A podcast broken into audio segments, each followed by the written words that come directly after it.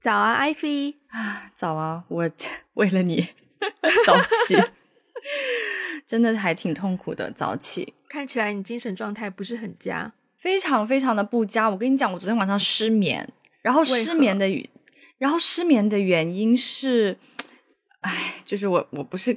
有个公司嘛，就是哎，是的，艾走，好烦。对我不是就就今年注册了个公司，然后但是我没有想到，就是有很多很多很繁琐的一些流程和细节，就是很行政上的东西。然后我的公司就就相当于最近跟银行那边出了点问题，然后我就感觉在这个过程当中，我的客户经理应该是刻意在找我茬。嗯，就是他所有的东西都在按流程办事，然后他，但是他是，我觉得他是故意，因为知道是这样的流程，然后知道我有这样子的情况，所以他就故意卡了我一下，导致我现在遇到非常大的麻烦，呃，不不是那种法律上的麻烦，但是就是很很很繁琐，麻烦，嗯，对，办事很麻烦，很繁琐，所以就。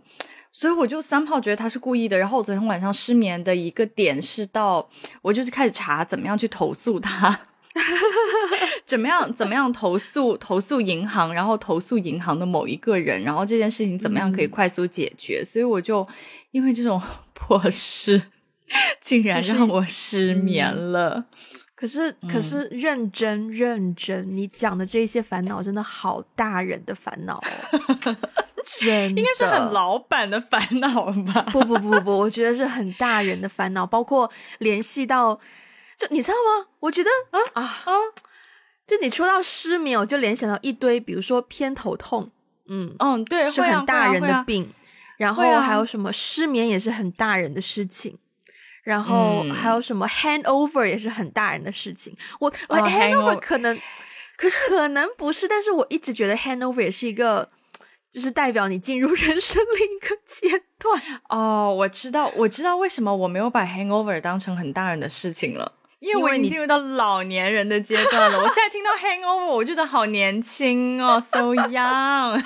哦，讲到这个，我们今天聊大人的东西嘛，你知道，哇，我一定要分享这个，我觉得这个是一个真的很，就跟你说有点偏老年，已经不是大人，而是老年的经验。嗯，就是我曾经在香港，我曾经报过警，然后报警的原因是噪音滋扰，然后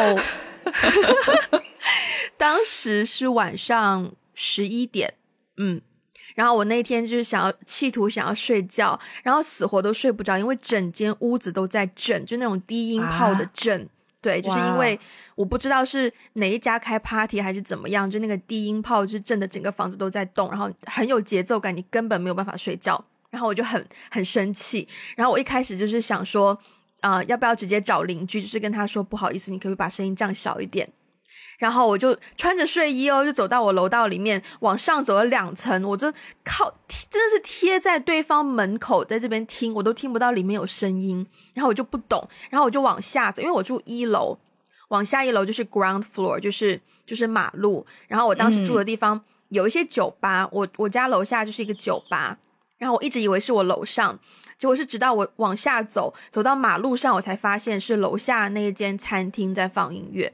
然后我就知道说，OK，原来是餐厅。然后我往里看，我穿着睡衣，然后就往里瞄了两眼，可是又看不到人在外面。我又不是很想穿着睡衣就去跟对方讲说，哎，你音乐可不可以小声一点？我觉得很丢脸，所以我就回到我房间，我我就上网去查，就是怎么样投诉噪音。然后他就说，晚上十一点之后，其实晚上好像十点半之后就不可以有噪音，如果有噪音就可以报警。我就报了警。对，我就真的是，我忘记是打电话还是发 email 报了警，然后报了警之后呢，呃，过不了多久呢，那个声音也停了，然后停了，又过不了多久之后，我又接到一个陌生的电话，然后那个电话就是警察打过来，就问我说他接到我的报案，然后就问我现在那个噪音有停止吗？我说有停止，谢谢，这样子。然后我做完那件事情之后，我真的觉得哇。I'm such a grandma，就是 literally a grandma who doesn't want kids to have party。嗯，但是我也报过警哎，只不过我报警的理由跟你的理由不太一样。是什么？我我我其实我报过好几次警，然后有有一次，对，有一次是被入室盗窃，这个肯定就是要报警的，啊，对对对，就很危险嘛。然后另外两次是一次呢，是我回家的时候闻到一股烧焦的味道，我怕有人自焚，就是我怕我怕有那种什么泄漏啊，什么什么之类的。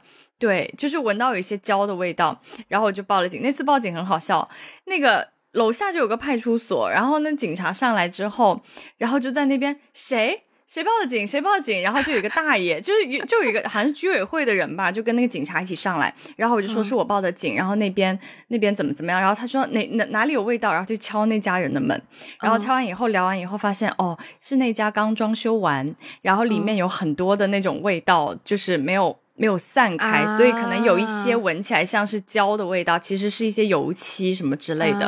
然后后来就发现是一场误会的时候，那个警察是警察还是居委会的大爷就说了一句，他跟那个邻居说，邻居问他怎么了，看到警察敲自己的门很紧张啊，怎么了？他说隔壁有个小孩报警，说有闻到烧焦的味道，是你们这里吗？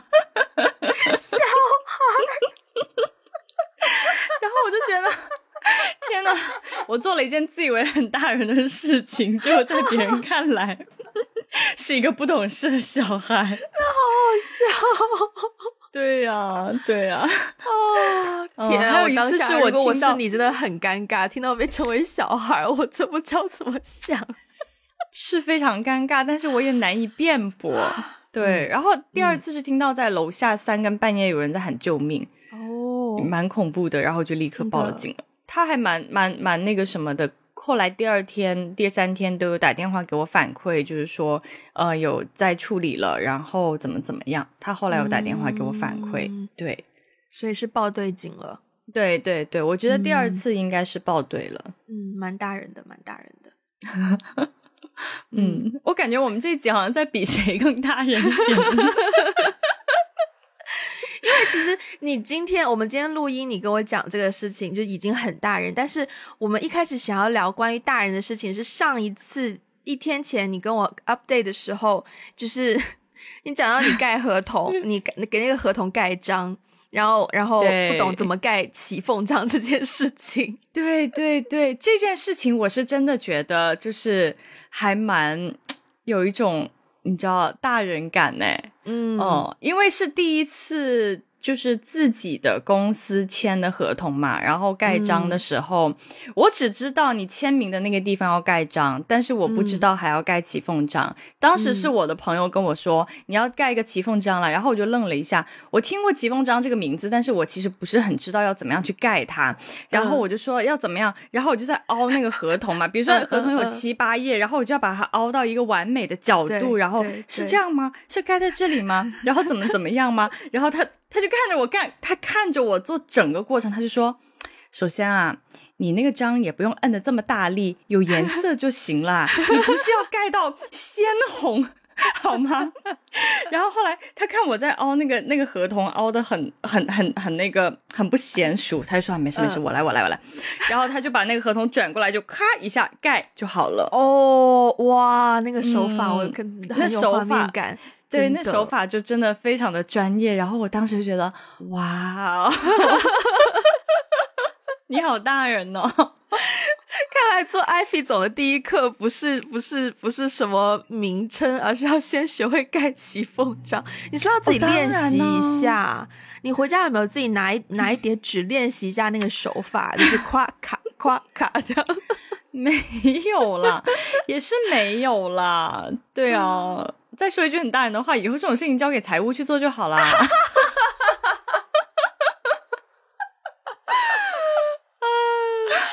好大人哦，嗯嗯啊，那你呢？你有做过什么让你觉得很很大人的事情吗？或是经历过？说实在话，真的每每最至少最近啦，最近这几个月想到就是大人感这件事情，我。第一反应想到的，真的就是收到月饼券这件事情 哦。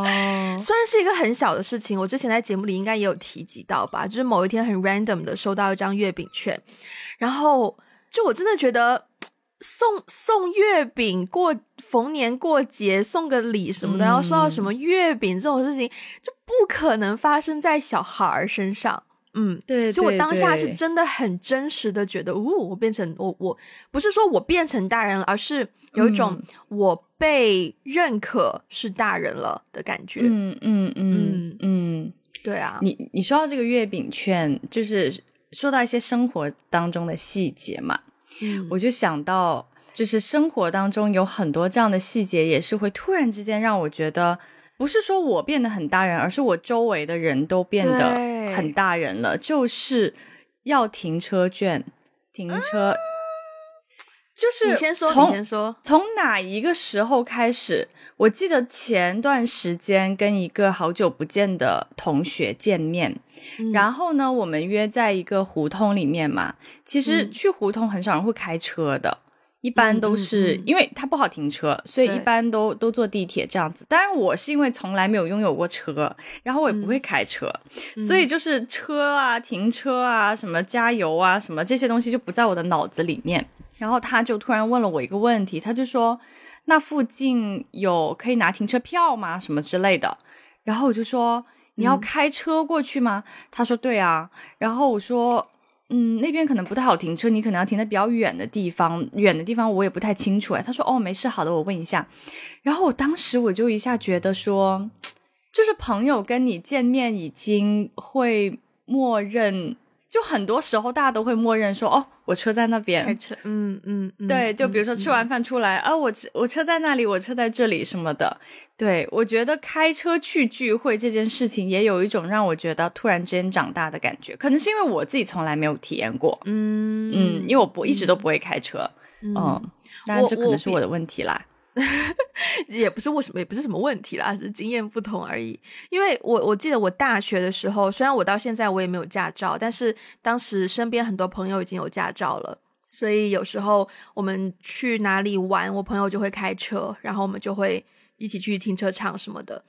然后我无无法把这件事情联想成大人，是因为有一次我们出停车场的时候，他要拍卡，嗯然后他就怎么拍，诶，怎么拍那个闸闸门都不开，他就觉得很奇怪。然后拍一拍，然后拿回来那张卡，才发现那张卡呢，你知道，就是很多那种商场里面通常会有那种游乐园，然后你要买一张卡充充币的。他拿那个游乐场的卡去拍停车场的门，所以我觉得，他觉得这件事情跟大人一点关系都没有，反而是有点是是，对对对。是是是是啦是啦，嗯但是也有一些大人感的事情，比如说，呃，像你前面讲的盖骑缝章嘛。但是我记得嗯我第一次认真签合同的时候，嗯也是，嗯，是有大人感。但是我现在想起来，我觉得当时的心态比较像是一种，嗯，就是小朋友第一次穿妈妈高跟鞋的感觉。嗯，就是有点不真实，但是好像表面上又得装作自己很大人，因为好像你真的要跟对方，就是你好像也不能，因为我记得我我是签一份工作的合约。然后对方就是很很认真的把我叫到一个桌子上面，先给我看合约，然后跟我说你可以先拿回家看几天，然后再回来签。然后我想说，哦，既然你都这样说，那我也我我我我好像就不能当下就直接很爽快签给你，对吧？我好像要装作好像很认真对待，哦对吧？对，虽然最后什么都没有改，我就直接签了，对。但是就那一次的感觉，就会让我觉得，哦，我只是装大人，我不是我不是真大人，因为我其实也不知道我自己到底在干嘛，我也不知道那个合同我到底要看什么，我好像也只有看什么薪水啊、上班的时间啊，嗯然后如何解除合约啊等等的，对，嗯。嗯，你说到你说到这个签合同嘛，就是，哎呀，again，我最近就是因为被整嘛，然后呢 然后也是在合同上面遇到一些问题，然后也是有一个瞬间让我觉得很大人的是，因为因为这个是我要拧一个合同，给对方，对，啊然后其实对方是有一个模板的，然后我用那个对方的模板去改，但是毕竟有很多的一些细节，其实我也就只能去改一些呃工作内容啊、付款方式啊什么的，其他的一些条约我也不是很懂。然后后来呢，有一天有一天晚上呢，就就跟一个高中同学，然后他是做律师的，我们就在闲聊一些其他东西，然后聊到一半，我就突然想起，诶，他是律师诶。嗯 然后我就问他说：“我现在突然有一件事情想要拜托你帮我看看，想咨询一下。”他说：“呃，请要要请教一些法律问题。然后他说：“嗯你说。”然后我就跟他讲了这个事情，他就立刻说：“我现在去洗个澡，你现在把合同发过来。”然后。然后我就把他发过去，然后他洗完澡之后直接给我打电话，然后他就直接在电脑前，他就说：“我现在边跟你说，我就边帮你改。”哇，嗯，然后他动作就非常快，他就说这里有问题啦，这里应该怎么怎么样，然后这个地方怎么怎么，然后他就一边跟我聊，一边跟我改，改完了以后，他又把新的，就是他改好的发给我，发回来给我之后，我看着那个，然后呢，我是这么跟对方说的，我就说我找律师看过了。改过了，应该没有什么问题。我当然不会告诉他，律师其实就是我的高中同学啊，对对对。但是，但是我就是说，当时那个合同我自己写完了以后，我就说我那个律师已经看过了，这边应该没有什么问题。你们要，你们要不要再看一看，或者你们要不要再找你们的法务看一看？对，哇！然后我当下，你知道吗？你知道我当下的感觉是，我终于认识了一些有用的人呢。就是就是以前，就是你你你觉不觉得以前小时候，或者是说 until 到大学吧，你都觉得你身边的人跟你是差不多的，就是你的同学嘛，就是一起玩呐、傻傻的什么什么的。然后当我也是，因为我也傻傻的，嗯，但是但是到刚才就是 until 刚才我说的这个例子那一刻，我突然之间就觉得哇，我的朋友们就是跟我一起长大，我们。我们我们的同辈人已经到了一个在各自的职场上面，在各自的专业上面都可以独当一面的年纪了。包括我跟你讲，包括最近哦，最近我不是颈椎病嘛，然后颈椎病我就想说要不要去看个医生。然后我挂号之前我就诶想起有有一个朋友做医生的，然后我就问了他，我说我颈椎病要挂哪个科啊？他说你颈椎病怎么了？然后我就跟他描述了一下，他就说。不用挂号，然后我告诉你买什么药，然后你怎么怎么样就好了。然后他说，如果你实在是不放心的话，你哪天过来我们医院拍，我带你拍个片子，再看看吧。哇！然后你知道那一刻，你知道那一刻，我就想起小时候我妈带我去医院看医生的时候，他也是这样的，他会先打电话给他一个医生朋友说：“你今天在吗？”然后啊，我们有一点什么事情，就是可能要过去看一下什么。之类的，其实他完全没有必要打这个电话，他挂个号他也能看。可是呢，就三号好像要给用一下自己的这种 医院的人脉资源。你知道拍个片子这件这这几个字对我来说共鸣很深，是因为因为我妈妈是医生嘛，然后她也会经常跟。家里人就是家里人，可能聊聊到说哪里疼哪里疼或者什么的，然后我妈就会说：“那你改天上来医院，我们给你拍个片子吧。”就这种很轻松的口吻，或者是我假期回去，然后可能医院比较没什么人的时候，我妈就会直接带我到某某科室，就说：“啊，这我姑娘，帮她拍个片子或什么的。”然后我就会 对，因为是父母那一辈。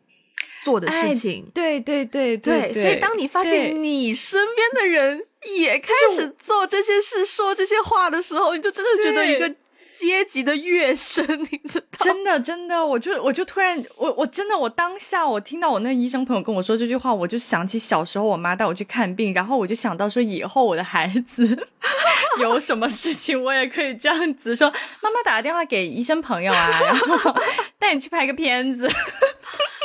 哇，哎，真的耶！而且大家会讲到说，就以前好像会会会聊到说，啊，你身边要有一些什么样的朋友特别有用，就是你要有律师朋友，你要有医生有医生朋友，你齐全了呢。哦，对耶，对呀，是的耶，还差什么？我这个很还差什么？好像没有什么用。财务，财务，财务，我需要财务朋友。其实财务朋友也有了，我后来想了一想，哦，是哦，好棒哦，哇，天呐！我突然觉得，对啊，以前以前都没有，就是就是那种突然之间觉得，原来我的朋友还是原来都是这么有用的朋友。还有，其实还有一个，我我前段前段时间还有一个没有那么直接，但是会隐约有一种大人感的，就是嗯，关系到说去婚礼要包多少钱。哦，这个非常哎，这个。然后那一次是我觉得很有大人感，是因为是我的老板问我，他去参加婚礼要包多少钱，因为他是外国人嘛，所以他不熟悉亚洲，特别是香港可能结婚包红包的习俗，所以他所以他才问。可是是因为他在问我。嗯，对对，然后我居然经验比他多，而且我讲的时候，我是那种有底气的，在跟他介绍说，哦，要看对方在什么那种感觉，对，就是要取决于对方在什么地方办酒席，规模有多大，然后然后你的收入的 level 是什么，然后你可以从可能几百到几千这样子去决定。然后我讲完之后，我就觉得。天呐，我居然已经到了一个可以给别人建议去婚礼的。我想起我第一次去去去朋友参加婚礼的时候。真的是会烦恼这种事情，然后 versus 到现在居然，哎呀，那你第一次去朋友婚礼，你你也有跟身边的人去咨询说要包多少钱这样吗？有有，但是第一次刚好那个婚礼就是朋友很很强烈的，就是说不收红包不收礼物，所以就没有 没有实现。嗯，这件事情真的是也是蛮蛮那个什么的，就是蛮蛮像大人的。我记得我第一次参加婚礼的时候，还是上大学的时候，那个时候很早，对对。然后然后当时就小嘛，也是同学，大家都比较小，然后就没有那个概念。然后对方也知道我们都是同学，所以就没有没有没有要。后来陆陆续，其实中间几年我就没有怎么参加过，until。可能二十六、二十五、二十六以后就开始比较费频繁了，就现在就是挺频繁的，但现在也过了那个 peak，你知道吗？可能该结婚的人都结完了，然后 只剩下我们，好真实的痛楚。哦，真真的。对，然后中间那几年有一度真的是，特别是同学结婚。我们都会在同学群里私下会互相问说：“哎，你包多少钱？我包多少钱？”然后现在有一个比较流行的事情就是买礼物嘛，然后大家就是会撇开新郎新娘，然后就是认识的朋友们会组一下说：“不如我们一起夹钱，就是一起合着给他们买一个，for example，冰箱的，对对对，就这种冰箱真的。”冰箱没有很大人，就不是那种小小的东西，不是说给你送一个大人呢？对呀，家电呢，送家电十分的大人，还有烤箱，哇，还有什么洗衣机啊什么？对，就这种，就这种东西，你应该开始送家电，就显得非常的大人。四大件呢，冰箱可是。哎，对对对对，我们之前前段时间也有朋友生日，我们也有几个朋友考虑搞琴，一起买一个大的好的给他，但最后我们 最后我们决定就是买了一支那个那个那个 whisky 给他。啊，OK，对，但。不够冰箱大人，我觉得。对对，虽然他们可能价钱不一定谁比谁多，但冰箱真的非常的大人，因为你要了解什么它的功率呀，他们的生活习 惯呐，多大呀，然后这里怎么使用多少个隔层，它有没有自动化的什么调温系统？是的。我这边还有，对我我我刚刚想说，我这边还有两个让我觉得也是这这这两年让我觉得好像突然进入了一个比较大人阶段的事情。一个呢是我周围的人现在，比如说，因为我们都已经过三十了嘛，然后比如说现在去约会，或者是有一些单身，然后被家里人安排去相亲的人，然后的一些朋友，然后我就会问说。哎，你们会跟对方聊什么话题啊？对，因为我不太相亲嘛，然后我就很好奇他们会怎么去问。然后我发现这两年的一些答案也有一些改变。以前可能更多的就是会，就有一些基本条件你一定会问啦，就是什么学历啊、家庭条件、工作啊什么的等等的，收入可能也是蛮早就会开始问的。只要你开始有工作，可能就会开始问。但是最近大家都会想到说育儿观，嗯，对，就是不能接受不带孩子的男人，比如说不帮忙带孩子，对，因为女生都会想说，那我也有我的事业啊，对吧？那我休完产假之后我也要回去工作啊，那孩子谁带呢？嗯。然后大家就会开始讨论一些，包括就是你怎么看待小朋友在哪里长大比较好啊？你你对他在教育上面有什么观念呐？大人的话题非常已经开始考虑到养育下一代的问题了。你知道，我今天早上刚跟我 therapist 聊完天，然后我们刚刚就讲到，就刚刚的 session 里面，我有一个很大的发现，就是，呃，我我觉得更贴合的形容应该是变得成熟，而不是变得大人，就是在于说，像我以前呢，就很很容易被有才华、有上进心的男生吸引，对，或者是或者是到了我们这个年纪，我会比较。被事业略有所成的男男生吸引，对，嗯，然后我我跟他聊天的时候，我就突然间发现说，哎，我现在好像，就我刚刚在想象说，如果我也是去一个相亲的场景，老实说，跟对方聊什么话题，我不，我其实不会很 care，因为我觉得聊天这件事情，像如果没有听过的话，可以去参考我们之前那个十个可以 deep and fun 的话题。我觉得在聊天这件事情上。嗯，我们已经是一个就是潜意识里面都知道自己怎么样去辨别的状况了，就不需不需要再去单单独思考这件事情，而是我会去更更注意这个人如何跟他身边的各式各样的人呃沟通的方式。就比如说你去你你你怎么样点菜？你点菜的时候，你对你对服务员的态度是什么？你怎么样？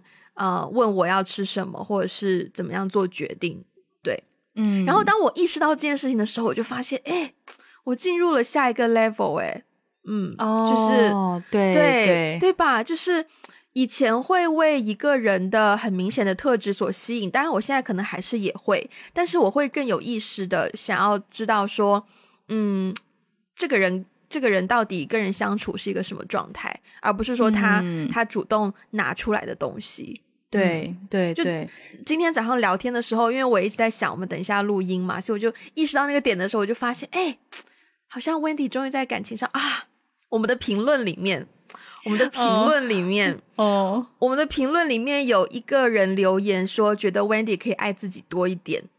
我看到那一条的时候，我看到那条的时候，其实蛮大触动的，因为我一直觉得我应该算是蛮爱自己的。人，嗯，他说，他说，他说，真的觉得 Wendy 应该多爱自己一点。然后最后一句话是：你值得被比这更好的对待，比这远远更好的对待。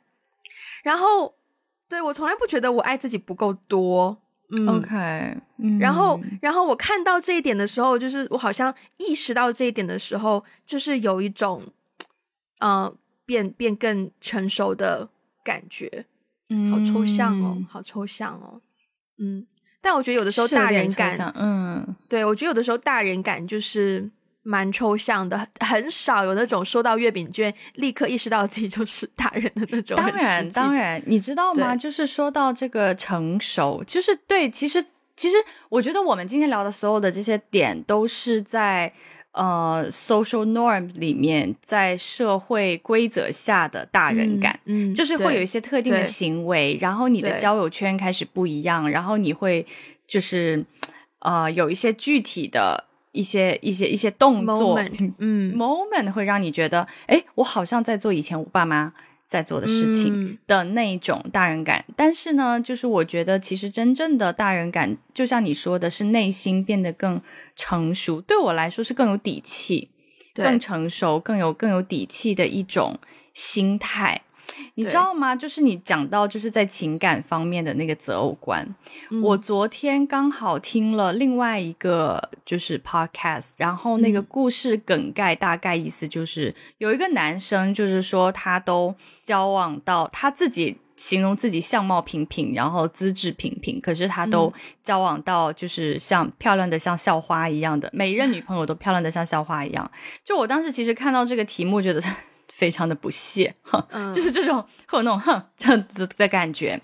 但是我其实，在听的过程当中，我突然想到一点，就是在感情上，以前在我们不成熟的时候，我们的指标都很单一。就像你说的，你喜欢有才华的人，有的人喜欢漂亮的人，有的人喜欢。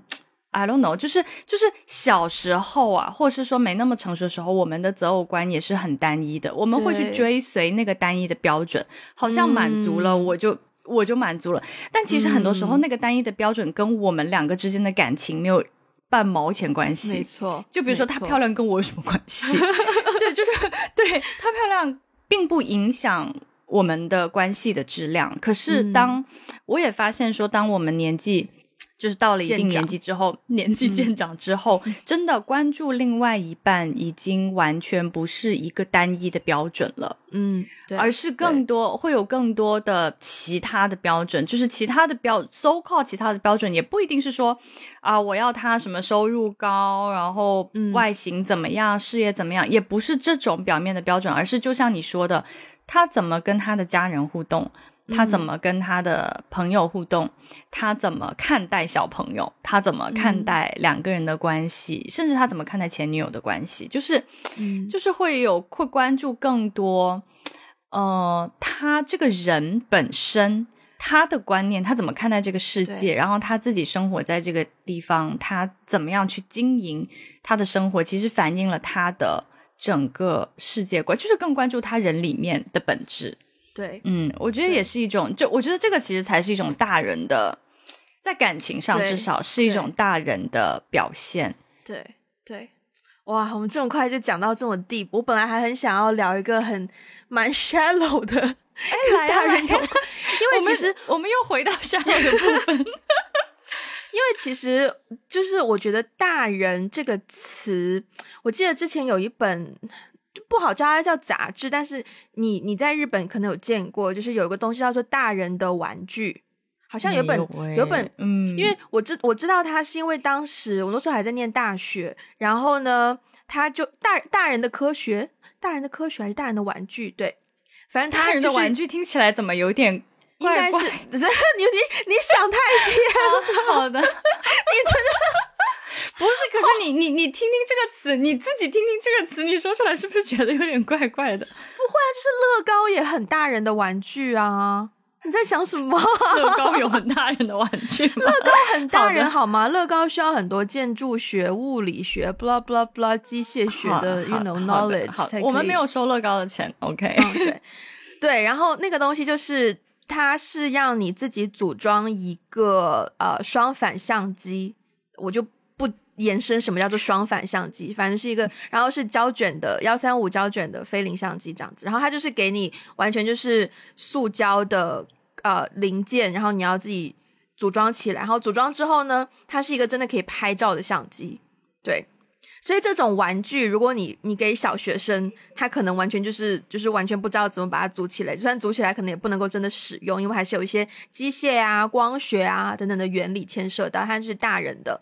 然后是那个是我第一次就是意识到说，哎，怎么关于什么大人的叉叉都是很日本出现的，然后后来就越来越看到很多，比如说大人的味道的食品，嗯，像我刚刚稍微，你有你有见过吧？你是说杂志还是？什么？就是各式各样杂志上、广告上、网络上各式各样的标题，或者是食品包装上写的“大人之味”或者是什么？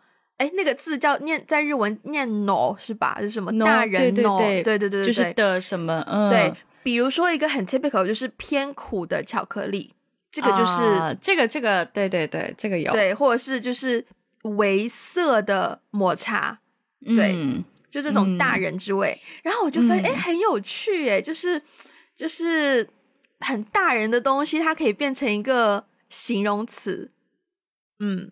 嗯，对，所以我就很想要纯无脑分享一些，你觉得你是变得大人之后才开始喝的东西、吃的东西，或者是做的东西，you know。嗯，对，比如说对我来说，学会喝黑咖啡就是一个我觉得很大人的东西。就是你你平常去买 Americano 那些都不算大人，最大人是你去一家香港的茶餐厅，然后你的餐你的餐跟的那个饮品，然后你他们问你要喝什么，你说斋啡，我觉得这个真的很大。对对对，我懂我懂，而且那个非常的苦。对。对，但是为了健康等等原因，就是在 fam 该，我觉得天哪！对，我觉得好像首先在吃这方面哦，我到现在的饮食习惯都还蛮小孩的，样样的，对，蛮小孩的，蛮样的。你这也是很老气，就是 就是我至今不能接受没有奶的咖啡。OK，就我喝咖啡喝的很多，可是就是就是没有奶这件事情，就是完全完全不能接受。哦，认真到现在都还是这样。你知道我今年双十一买了什么？我买了一箱牛奶。OK，就是因为我的那个咖啡机只能打出没有奶的 栽飞，所以我就买了一箱牛奶。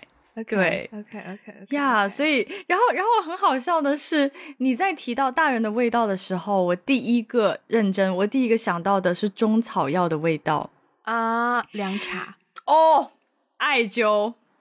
我有一天有，我有一次有一天就是隐约觉得喉咙痛，还是觉得有点感冒什么的。我当下认真，我的第一反应是我真的要找一个就是那种广式凉茶店，凉茶铺买一支二十四味，我就可以好。我当时有那个想法的时候，我也觉得妈呀，我真的是长大了。是是，就是关于对凉茶，我我有一次也是今年在深圳的时候，我也是就是经过路边，然后看到一个凉茶铺，然后我就觉得好像那天身体不是很舒服，我就买了买了一个，我喝了一口吧，大概我就后悔了。我想说，我也没有病的那么严重了，不一定要喝这么苦的鬼东西。我没有后悔耶，我真就是一一一口气就把一整瓶灌完呢。那你有变好吗？好像。嗯，好像没有。但我跟你讲哦，但我跟你讲，就是我还有一个中草药的，就是 艾灸。因为我妈妈就是也是身体不是很好，然后所以她在家里就会做很多艾灸。我每次一回到家，我就是闻到很多中草药，特别是艾灸的味道，我就觉得真的是老人的味道。不要说大人的味道，我我觉得是老人的味道。然后，然后最近。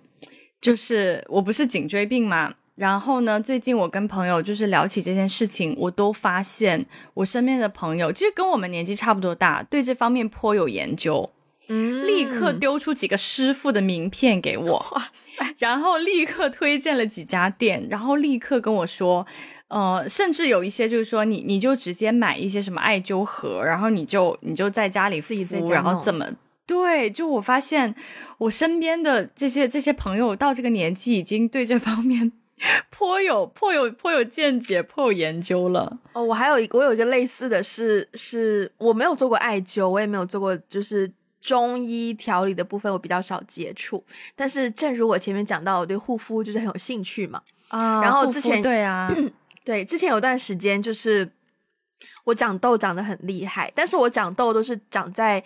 就是两颊靠近发际线的位置，或者是下颌线，就是下巴那边。然后我就觉得很奇怪，怎么都是这个位置在长痘。然后我就想起来，之前曾经在深圳的时候，有段时间就是我自己觉得，哎，自己的皮肤状况很好。然后我就反思那段时间我用了什么产品，我就找了一样的产品回来用，结果发现，哎，产品换回来之后也没有，也没有就是达到那个效果，就痘痘还是在长。我就在。我就在仔细思考，然后才发现说，哦，那个时候因为住的地方就有洗衣机，所以我每个礼拜都会换床单，就是床上用品的套组。然后现在住的地方，因为要把东西拿下去那个那个店铺里面洗，我有的时候就比较懒惰，我就我就我就不说多长时间不换，但是比较变比较懒惰。然后呢，我就觉得那我试试看，如果我也是坚持每个礼拜换一次床单，结果。真的就改善了我的痘痘的状况，然后所以你知道吗？我每一次就其实说实在话，每个礼拜固定周末你都要换一次床单，加上我们在香港这种小地方是单面下上下床，所以换床单那个工程不是一件很容易的事情，要把整个床垫翻起来，你才可以就是抓到那个。床单在床垫下面才可以组装好什么的，所以我每一次，特别是有的时候，就是很不想换床单的时候，但是又是会有一个声音，就是告诉自己说，为了皮肤好，为了皮肤好，一定要换床单。然后我真的去换床单的时候，我心里都会隐约觉得，天呐，好大人哦！就是为了自己的一些，对，为了自己的一些 physically 的一些状态而去而去做自己不喜欢做的事情，这件事情让我觉得很大人。嗯嗯，有诶，你说到床单呢？最近不是双十一吗？然后呢，我我买了床上的那个套，就是对对对对对对四件一个套件四件套，对对。然后我在挑的时候，那天那天刚好我跟我一个朋友，其实算是一个同事一起工作的人，然后我们在一起就说，哎，我们就聊说双十一你都买了什么？然后我就在想说，我说我想换一个那个我的床上用品，然后他就开始跟我讲说，然后我就在就是在找嘛，就是说。哪哪些比较好？怎么怎么样？然后你知道吗？因为当时那天晚上在他家吃饭，然后他有两个小孩，他是个妈妈。然后呢，我我他我们就在聊关于床上用品的事情的时候，我就问他说：“什么叫什么什么一百只、五十只、六十 只啊？被子不是有分，就是它的那个套面有分这种东西，我是什么意思啊？”他说：“哦。”来来，你过来，然后他就把我带到他的卧室。他说：“你摸，这个就是一百只，这个就是六十只，这个是五十只。它其实就是那个纤维的细度。”对对对对对。然后我当时就觉得，我竟然懂了一些只有大人、去可能只有妈妈才懂的知识。就我那一瞬间也觉得自己就是真的像一个成年人一样。我真的要跟你推，我也不是卖广告，但就是我真心推荐，嗯。我喜欢的一套床上用品，特别是你的那个床床床那个叫什么床垫的那个床单，嗯，我觉得那个质感很重要。我真心推荐无印良品他们家的纯棉的那个系列，就它本身自己带一些水洗皱褶那个系列，就是。就是很，就是小时候你对纯棉的记忆，就是那种触感，然后就睡上去就是很舒服。我对我也觉得，当朋友之间聊你们买的东西，不是聊什么 Hello Kitty 或者是什么迪士尼什么东西，而是变成一些生活用品的时候，也是一个，或者是调味品啊，这种 洗洁精啊，好用的。对哦，呃，浴室清洁用品。我最近发现一些很好用的浴室清洁用品。好的，好的，好的。要不要在 show note 里面写一下 Wendy 物好物推荐？我可能直接拍照，然后发我们的 social media，可以拍，对对对对对，可以可以拍，可以拍。就是哇，就是好，我到时候 social media 再说。Yeah，overall 这些就是就我觉得一些很很大人的。嗯，想法、东西、实力的分享，对，嗯，是的，是的。还有什么想要补充的吗，艾菲总？唉，我也没有什么要补充的，但是我就觉得，就是我不知道是不是做了大人以后，我就现在就是很热衷于投诉这件事情。对，就昨天，昨天真的让我让我觉得很生气，我就一一直在一直在查，就是怎么样维权，怎么样投诉。嗯，我觉得有底气做这件事情，其实好像似乎也是成年之后的一种力量吧。小时候会怯呀，然后也不会敢说直接。就算受到了不公平的对待，也不会敢直接这样子。对对对，觉得就是遇到不公的事情，啊，自己自己愿意讲话大声一点，去站定自己的立场，我觉得是一个很大人的事情。对，嗯嗯。好，呃，我真的要赶紧出门了，所以我们今天的节目就到这边就跟大家结束了。然后，如果大家喜欢我们的节目，欢迎分享给你身边的人，也不要忘记去 Apple Podcast 给我们五星的评分，留下评论。现在 Spotify 可以打分了，然后也欢迎大家去 follow 我们的 social media，包括有 Instagram。微博、Facebook，还有微信公众号，包括视频号等等等等等等。如果想要实质性支持我们的话呢，可以去 Patreon 还有爱发电。如果希望取得我们中文的 transcript，也可以在这两个平台找到适合的套餐。那我们今天的节目就到这边啦，下次再见，拜拜，拜拜。